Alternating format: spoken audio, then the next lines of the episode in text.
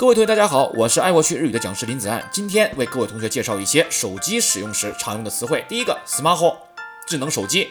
智能手机又分为苹果和安卓，苹果叫做 Apple，安卓叫做 Android。平板设备叫做 tablet，苹果的平板设备叫做 iPad。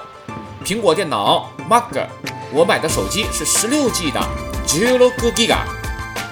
买手机需要消耗流量，流量叫做 Packet。买手机时需要有套餐，套餐叫做 Yoking Pula。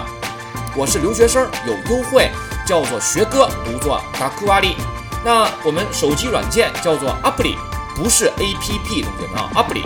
那日本的手机也是十一位的，是啊 j u i c h i k e t a j u i c h i k e t a 嗯，不认识路需要导航，Navigation，Navigation。好了，同学们，今天内容就这么多，感谢各位同学收看，欢迎评论，我们下期再见。